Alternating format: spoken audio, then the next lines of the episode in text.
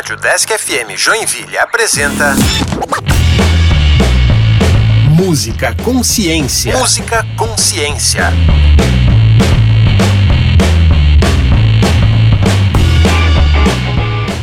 Olá, eu sou o André. E eu sou a Heloísa. E este é o Música Consciência, um programa que tem como objetivo apresentar um pouco da história e abordar a ciência por trás dos instrumentos musicais. Caso você tenha sugestões de instrumentos musicais ou de músicas para ouvir, envie um e-mail para o deskconsciência@gmail.com. E vamos fazer barulho, porque hoje vamos falar sobre a bateria.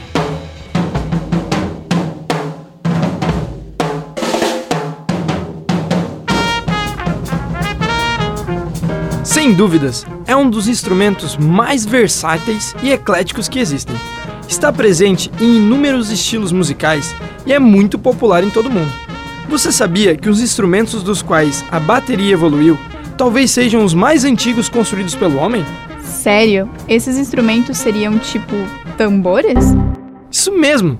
Não há como falar de bateria sem antes falar de tambores, bongos, tamborins, pandeiros, tímpanos, congas.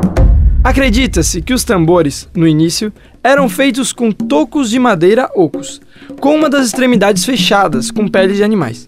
Eles eram usados para dar ritmo aos cantos que entoavam para suas divindades ou ainda para festejar. Além disso, os tambores mais antigos do mundo remontam do período Neolítico e foram encontrados em escavações arqueológicas na região da Morávia, República Tcheca. Já no Brasil, os tambores mais antigos são indígenas, confeccionados com materiais naturais. Mas conta aí, André, como os tambores evoluíram tanto até chegar à bateria que conhecemos hoje? Bom, lá pelo século XII, antes da Era Comum, na Ásia, já se usavam pratos de metal para produzir sons diferentes. A bateria passou a ter a cara atual, quando diferentes tambores começaram a ser tocados juntos. A partir do século XIV, os tambores passaram a ter sons mais altos e eram usados também em desfiles militares, mas de uma forma um pouco diferente. Cada pessoa tocava um instrumento de cada vez. Uma pessoa com o bumbo, outra pessoa com os pratos, e assim se formava um som parecido com o da bateria que conhecemos hoje em dia. E a partir do século XVII, os tambores já faziam parte das orquestras. Mas o que realmente revolucionou a história da bateria foi a invenção do pedal, pelo músico americano William Ludwig, em 1910.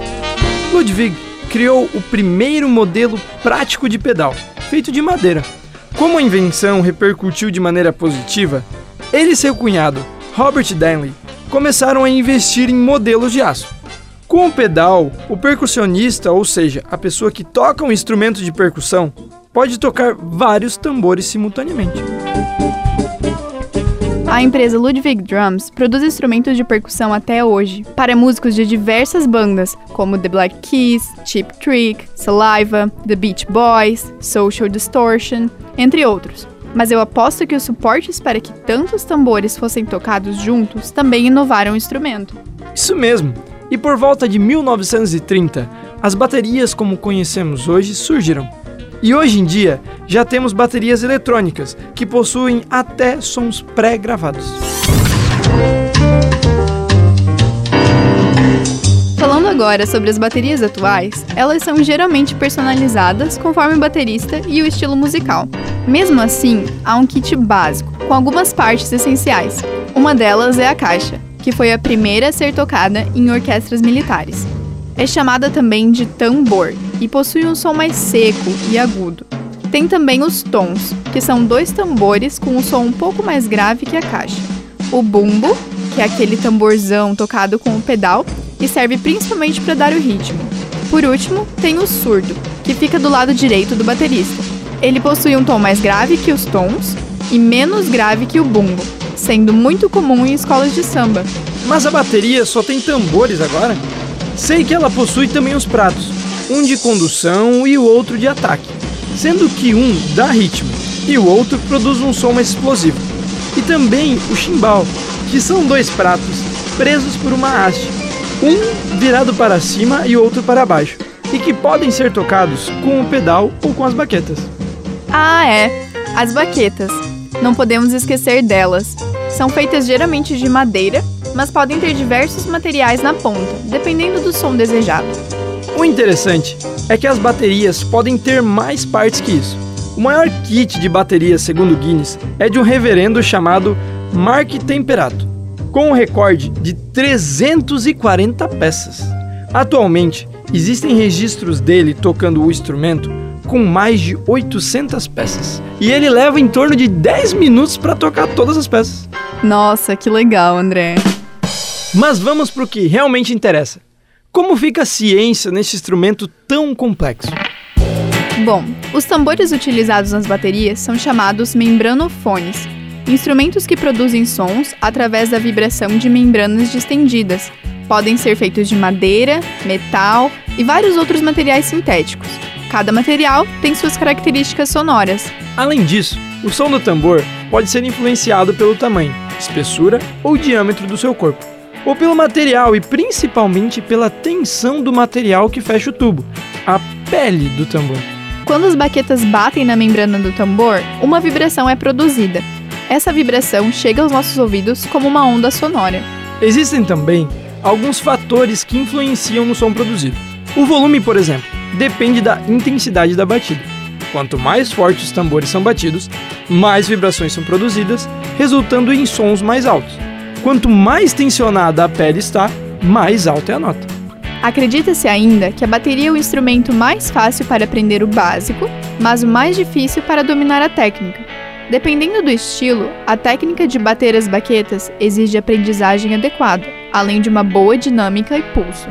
Manter as batidas dos pés e das mãos em sincronia não é tão fácil como qualquer um pode perceber.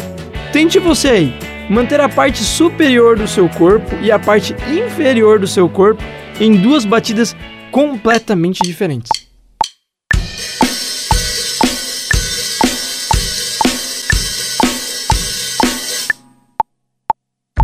E além disso, obter as elevações corretamente sobre pancadas e tons é uma tarefa difícil. Pode levar um longo tempo para que alguém consiga aprender a coordenar os membros de forma independente. Voltando a falar em músicas, quando se fala em bateria, o primeiro ritmo que vem na cabeça é o rock. Mas na verdade, a bateria é usada em inúmeros estilos musicais. Tem até um estilo de música eletrônica chamado drum and bass, que surgiu nos anos 80, composto basicamente por batidas rápidas, mais ou menos 170 batidas por minuto. Sua característica mais marcante é o som forte e grave do baixo e as batidas da bateria acústica.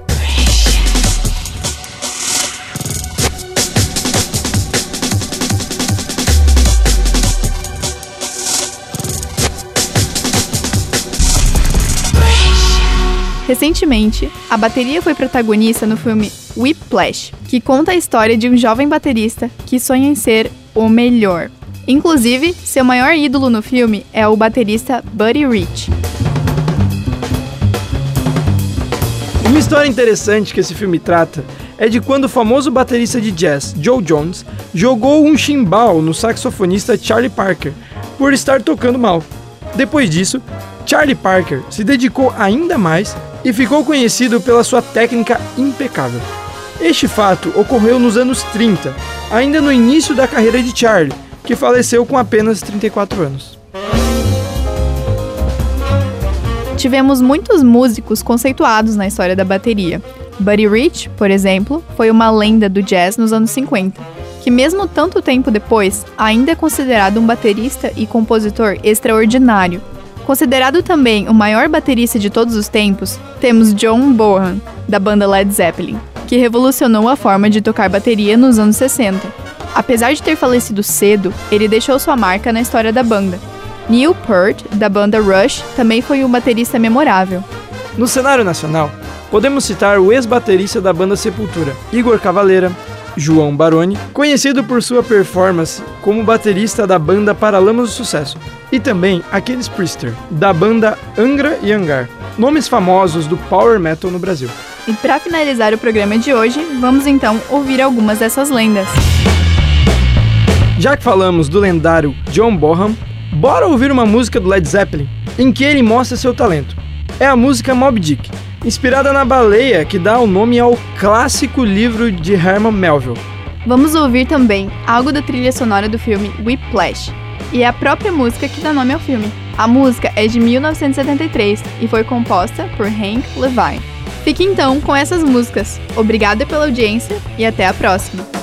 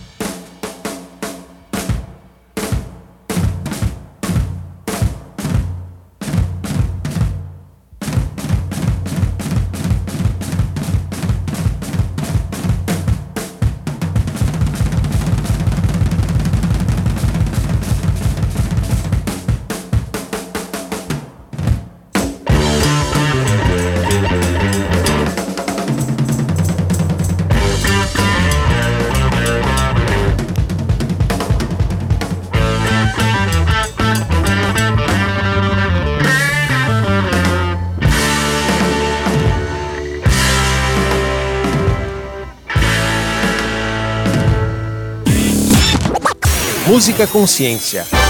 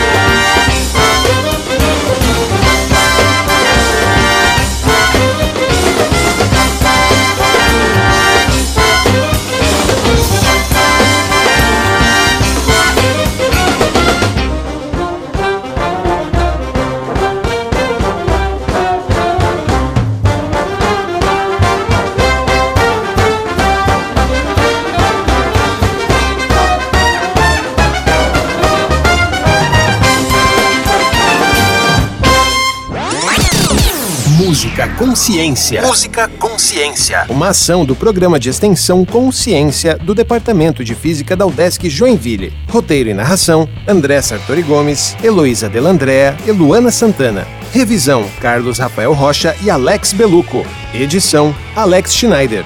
Caso você tenha sugestões de instrumentos musicais ou de músicas para ouvir, envie um e-mail para o.